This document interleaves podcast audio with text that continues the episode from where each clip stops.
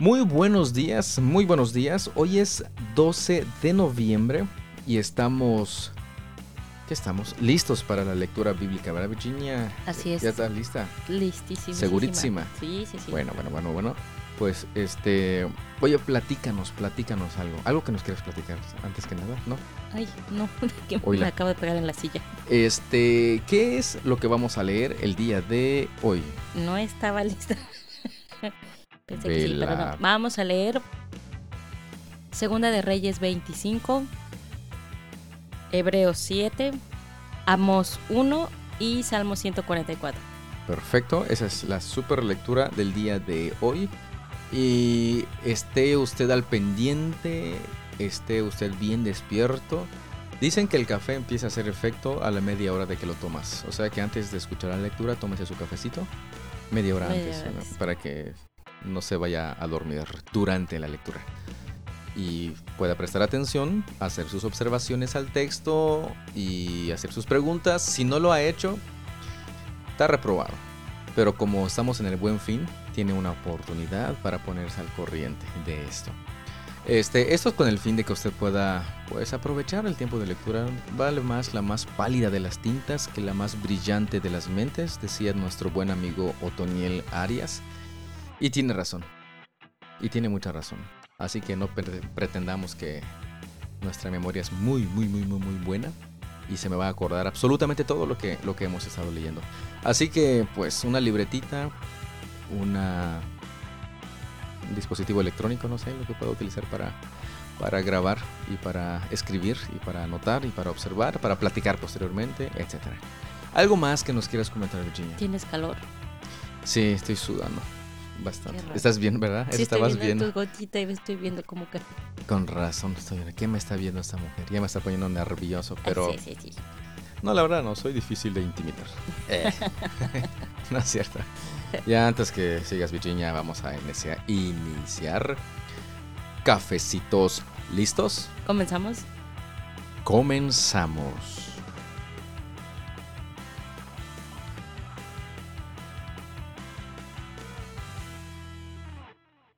Segunda de Reyes 25. Así que el 15 de enero, durante el noveno año del reinado de Sedequías, Nabucodonosor, rey de Babilonia, dirigió a todo su ejército contra Jerusalén. Rodearon la ciudad y construyeron rampas de asalto contra las murallas. Jerusalén estuvo sitiada hasta el año 11 del reinado de Sedequías.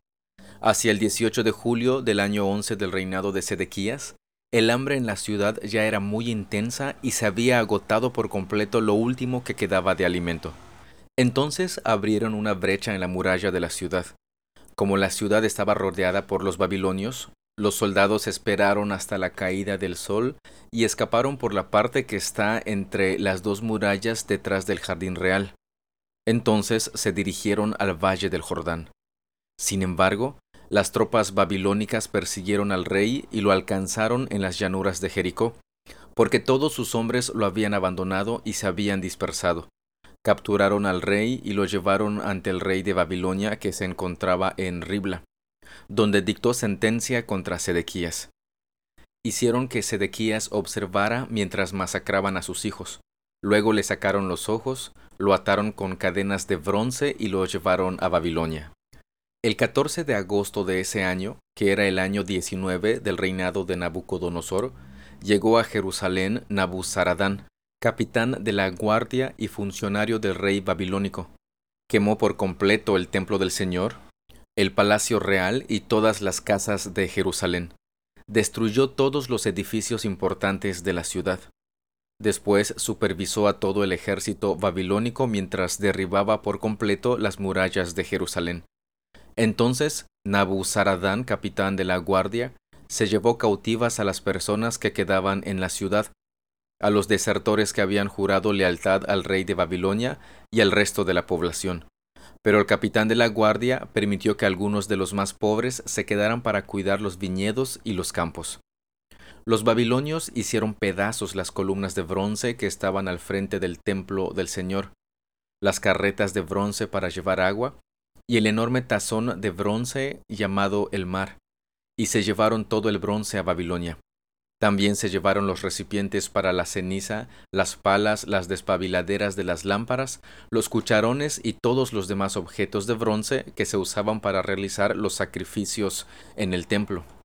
El capitán de la guardia también se llevó los recipientes para quemar incienso y los tazones, y todos los demás objetos de oro puro o de plata. El peso del bronce de las dos columnas, el mar y las carretas para llevar agua era tanto que no podía calcularse. Estos objetos se habían hecho para el templo del Señor en tiempos de Salomón. Cada columna tenía ocho metros con treinta centímetros de alto. El capitel de bronce en la parte superior de cada columna era de dos metros con treinta centímetros de alto y estaba decorado alrededor con una red de granadas hecha de bronce. Nabuzaradán, capitán de la guardia, se llevó consigo como prisioneros al sumo sacerdote Seraías, al sacerdote de segundo rango Sofonías y a los tres porteros principales. De la gente que seguía escondida en la ciudad, se llevó a un oficial que había estado al mando del ejército judío, a cinco de los consejeros personales del rey, al secretario principal del comandante del ejército, quien estaba a cargo del reclutamiento, y a otros sesenta ciudadanos. Nabuzaradán, capitán de la guardia, los llevó a todos ante el rey de Babilonia, que se encontraba en Ribla. Allí, en Ribla, en la tierra de Amad, el rey de Babilonia mandó que los ejecutaran a todos. Así que el pueblo de Judá fue expulsado de su tierra y llevado al destierro. Luego el rey Nabucodonosor nombró gobernador sobre la gente que había dejado en Judá a Gedalías, hijo de Aicam y nieto de Safán. Cuando todos los comandantes del ejército y sus hombres se enteraron de que el rey de Babilonia había nombrado gobernador a Gedalías, fueron a verlo a Mispa. En ese grupo estaba Ismael, hijo de Netanías, Joanán, hijo de Carea, Seraías, hijo de Taumet y Netofatita, Jesanías, hijo de Maacateo, y todos sus hombres.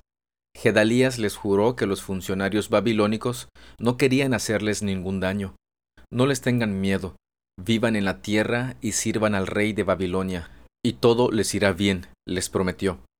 Después, a mediados del otoño de ese año, Ismael, hijo de Netanías y nieto de Elisama, quien era miembro de la familia real, fue con diez hombres a Mizpa y mató a Gedalías. También mató a todos los judíos y babilonios que estaban con él en Mizpa. Entonces toda la gente de Judá, desde el menos importante hasta el más importante, junto con los comandantes del ejército, huyeron despavoridos a Egipto, porque tenían miedo de lo que pudieran hacerles los babilonios. En el año 37 del exilio de Joaquín, rey de Judá, Evil Merodac ascendió al trono de Babilonia. El nuevo rey fue bondadoso con Joaquín y lo sacó de la cárcel el 2 de abril de ese año. Le habló con amabilidad y le dio una posición superior a la de los demás reyes exiliados en Babilonia. Le proporcionó a Joaquín ropa nueva para reemplazar la ropa de prisionero y le permitió comer en presencia del rey por el resto de su vida. Así que el rey le dio una ración diaria de comida mientras vivió. Hay algo que me llamó mucho, mucho, mucho la atención en esta lectura. Fíjense lo que dice en el verso 24 respecto a lo que Gedalías le dijo a los eh, habitantes de, de Judá respecto al rey. No les tengan miedo, vivan en la tierra y sirvan al rey de Babilonia y todo les irá bien. Híjole, lo que el Señor les había prometido es lo que Gedalías les estaba diciendo, obedezca mis mandamientos y todo te irá bien. ¿Y qué hicieron? pues sencillamente no obedecieron a nuestro Dios. Y en este caso, al menos noto que están poniendo a este rey de Babilonia como si fuera Dios y este Gedalías como si fuera el emisario de este rey. Prácticamente, pues si no adoras a Dios, adoras a cualquier otra cosa. Y aquí encontramos la misma promesa que el Señor les hizo, pero ahora por parte de Nabucodonosor.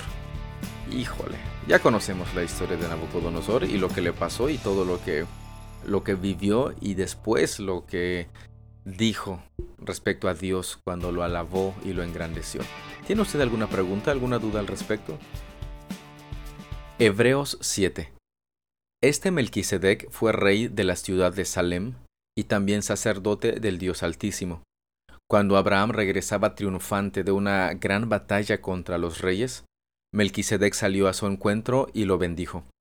Después Abraham tomó la décima parte de todo lo que había capturado en la batalla y se la dio a Melquisedec. El nombre Melquisedec significa rey de justicia, y rey de Salem significa rey de paz. No hay registro de su padre, ni de su madre, ni de ninguno de sus antepasados. No hay principio ni fin de su vida. A semejanza del Hijo de Dios, sigue siendo sacerdote para siempre. Consideren entonces la grandeza de este Melquisedec. Incluso Abraham, el gran patriarca de Israel, reconoció esto al entregarle la décima parte de lo que había capturado en la batalla. Ahora bien, la ley de Moisés exigía que los sacerdotes, que son descendientes de Leví, le cobraran el diezmo al resto del pueblo de Israel, quienes también son descendientes de Abraham. Sin embargo, Melquisedec, que no era descendiente de Leví, recibió de Abraham la décima parte, y Melquisedec bendijo a Abraham, quien ya había recibido las promesas de Dios. Sin lugar a dudas, el que tiene el poder para bendecir es superior a quien recibe la bendición. Los sacerdotes que reciben los diezmos son hombres que mueren. Así que Melquisedec es superior a ellos porque se nos dice que sigue viviendo. Además, podríamos decir que esos levitas, los que reciben el diezmo, pagaron un diezmo a Melquisedec cuando lo pagó su antepasado Abraham.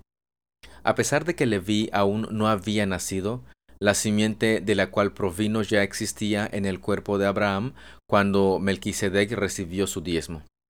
Entonces, si el sacerdocio de Leví, sobre el cual se basó la ley, hubiera podido lograr la perfección que Dios propuso, ¿por qué fue necesario que Dios estableciera un sacerdocio diferente, con un sacerdote según el orden de Melquisedec en lugar del orden de Leví y Aarón?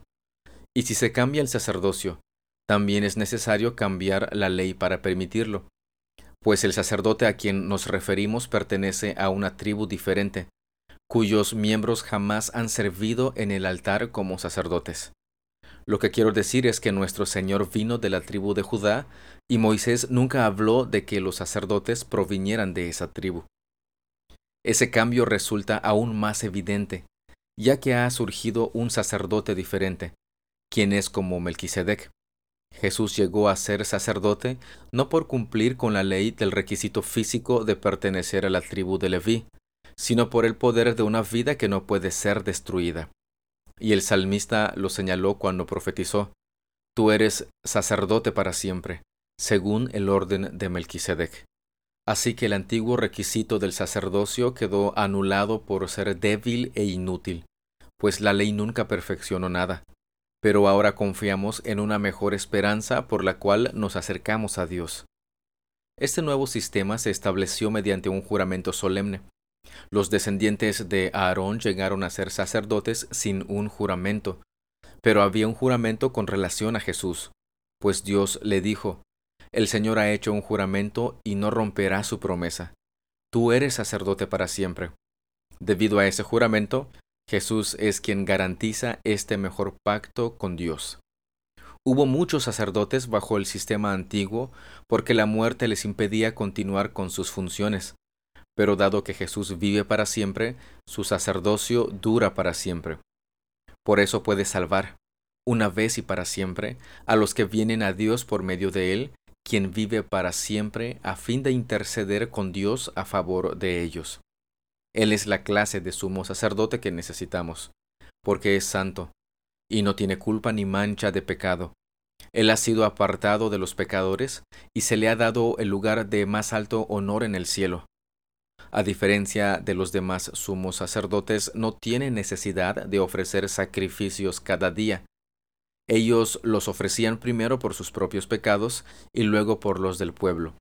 Sin embargo, Jesús lo hizo una vez y para siempre cuando se ofreció a sí mismo como sacrificio por los pecados del pueblo. La ley nombra a sumos sacerdotes que están limitados por debilidades humanas. Pero después de que la ley fue entregada, Dios nombró a su Hijo mediante un juramento, y su Hijo ha sido hecho el perfecto sumo sacerdote para siempre.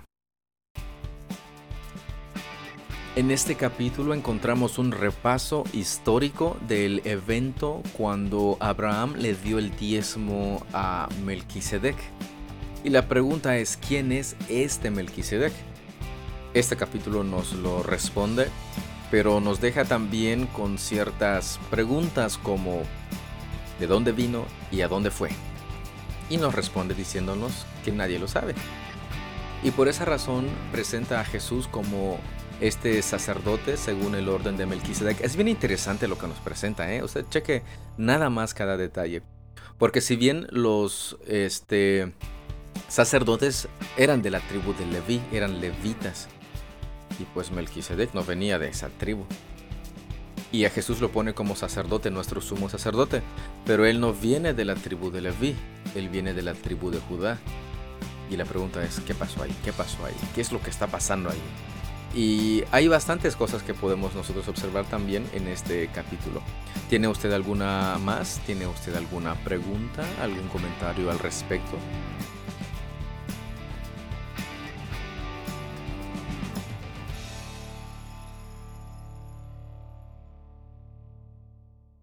Amos 1 Este mensaje fue dado a Amos, un pastor de ovejas de la ciudad de Tecoa, en Judá él recibió el mensaje por medio de visiones, dos años antes del terremoto, cuando Usías era rey de Judá y Jeroboam II, hijo de Joás, era rey de Israel. Esto es lo que vio y oyó. La voz del Señor rugirá desde el monte Sión, su voz tronará desde Jerusalén. Los buenos pastizales de los pastores se secarán, y la hierba del monte Carmelo se marchitará y morirá. Esto es lo que dice el Señor. Los habitantes de Damasco han pecado una y otra vez, y no permitiré que queden sin castigo. Azotaron a mi gente en Galaad como se separa el grano con trillos de hierro. Por lo tanto, haré caer fuego sobre el palacio del rey Asael, y las fortalezas del rey Ben-Hadad serán destruidas. Derribaré las puertas de Damasco, y masacraré a los habitantes en el valle de Aven, Destruiré al gobernante de Beth Eden, y los habitantes de Aram serán llevados cautivos a Kir, dice el Señor.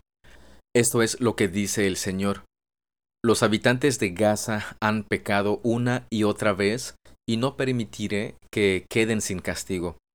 Enviaron a pueblos enteros al destierro, y los vendieron como esclavos a Edom. Por lo tanto, haré caer fuego sobre los muros de Gaza, y todas sus fortalezas serán destruidas. Masacraré a los habitantes de Asdod y destruiré al rey de Ascalón. Después me volveré para atacar a Ecrón, y los pocos filisteos que queden morirán, dice el Señor soberano. Esto es lo que dice el Señor. Los habitantes de Tiro han pecado una y otra vez y no permitiré que queden sin castigo. Rompieron su pacto de hermandad con Israel, al vender aldeas enteras como esclavas a Edom. Por lo tanto haré caer fuego sobre los muros de Tiro, y todas sus fortalezas serán destruidas. Esto es lo que dice el Señor. Los habitantes de Edom han pecado una y otra vez y no permitiré que queden sin castigo. Espada en mano, persiguieron a sus parientes los israelitas y no les tuvieron compasión. En su furia los apuñalaron continuamente y fueron implacables en su enojo. Por lo tanto, haré caer fuego sobre Temán, y las fortalezas de Bosra serán destruidas. Esto es lo que dice el Señor. Los habitantes de Amón han pecado una y otra vez y no permitiré que queden sin castigo. Cuando atacaron a Galaad para extender sus fronteras, con sus espadas abrieron a las mujeres embarazadas. Por lo tanto, haré caer fuego sobre los muros de Rabá, y todas sus fortalezas serán destruidas. La batalla vendrá sobre ellos con gritos, como un torbellino en una tormenta impetuosa, y su rey y sus príncipes irán juntos al destierro, dice el Señor. El profeta Amós en este primer capítulo y en estos juicios que ha estado emitiendo en contra de estos habitantes de estos pueblos, nos ubica primeramente en el tiempo. Y aquí justamente nos menciona quiénes son los reyes que estaban tanto en Judá como en Israel.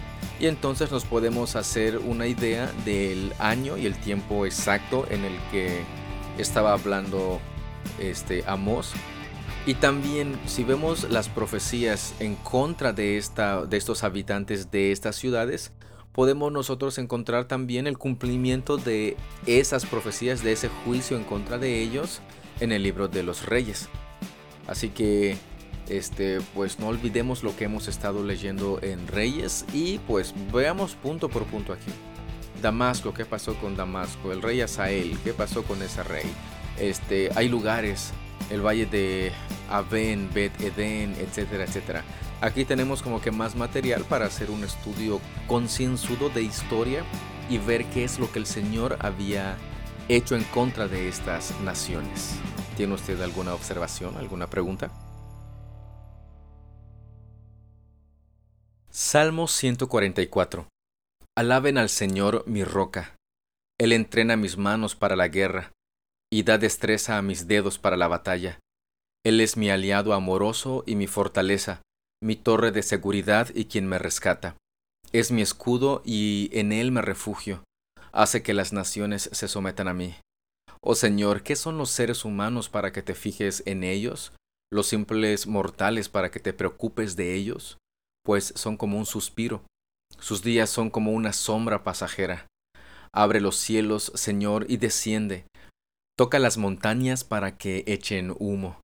Lanza tus rayos y esparce a tus enemigos. Dispara tus flechas y confúndelos. Alcánzame desde el cielo y rescátame. Sálvame de las aguas profundas, del poder de mis enemigos. Su boca está llena de mentiras. Juran decir la verdad, pero al contrario, mienten. Te entonaré una nueva canción, oh Dios. Cantaré tus alabanzas con un arpa de diez cuerdas, pues tú concedes la victoria a los reyes. Rescataste a tu siervo David de la espada mortal. Sálvame, rescátame del poder de mis enemigos. Su boca está llena de mentiras. Juran decir la verdad, pero al contrario, mienten. Que nuestros hijos florezcan en su juventud como plantas bien nutridas. Que nuestras hijas sean como columnas elegantes, talladas para embellecer un palacio. Que nuestros graneros estén llenos de toda clase de cosechas. Que los rebaños en nuestros campos se multipliquen de a miles y hasta de a diez miles. Y que nuestros bueyes estén muy cargados de alimentos que ningún enemigo penetre en nuestras murallas, ni nos lleve cautivos, ni haya gritos de alarma en las plazas de nuestras ciudades. Felices los que viven así. Felices de verdad son los que tienen a Dios como el Señor. Es en este salmo donde pregunta qué son los seres humanos para que te fijes en ellos, qué son los simples mortales para que te preocupes por ellos. Híjole, es su gracia, es su misericordia no es porque Él haya visto algo bastante buenísimo en nosotros, que somos especiales y por eso el Señor nos escogió y nos salvó. Es su amor, es su misericordia. Y es por eso que nosotros clamamos por misericordia, también así como este salmista nos lo dice, y alabamos a nuestro Dios por lo que nos ha dado.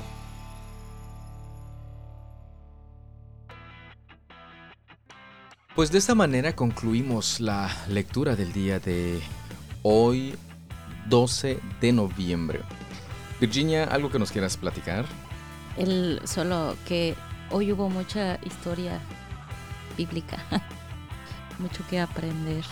Y, bastante interesante porque en Hebreos nos, regresa un poco a lo que es el Antiguo Testamento por hacer la comparación de, de los sacerdotes y de lo que sucedía en ese entonces y Cristo, ¿no? Que es el único y no hay más. Antes habían sacrificios, habían este, continuos sacrificios para la purificación, por ahora viene Cristo y es el único sumo sacerdote con el cual no hay más sacrificios. El de él bastó para ahora y para siempre. Exactamente. Si te das cuenta, lo que hemos visto es, aquí nos presenta al sacerdote al gran y mejor sumo sacerdote. O sea que todo lo anterior, todo lo que hemos visto en el Antiguo Testamento nos apunta hacia Jesús. y como tú decías, la historia que hemos leído también en el libro de los reyes, ¿cómo es que nos apunta a Jesús? Pregunta. Ah. ¿Cómo es que nos apunta a Jesús? Eh, aquí ya nos dijo Hebreos explícitamente este, que Jesús es el sumo sacerdote según el orden de Melquisedec. Pero Reyes, ¿cómo nos apunta hacia Jesús? Buena pregunta. no lo pensé. Me agarraste. Este, Acuérdate que Jesús es rey, es sacerdote y es profeta, sus tres oficios.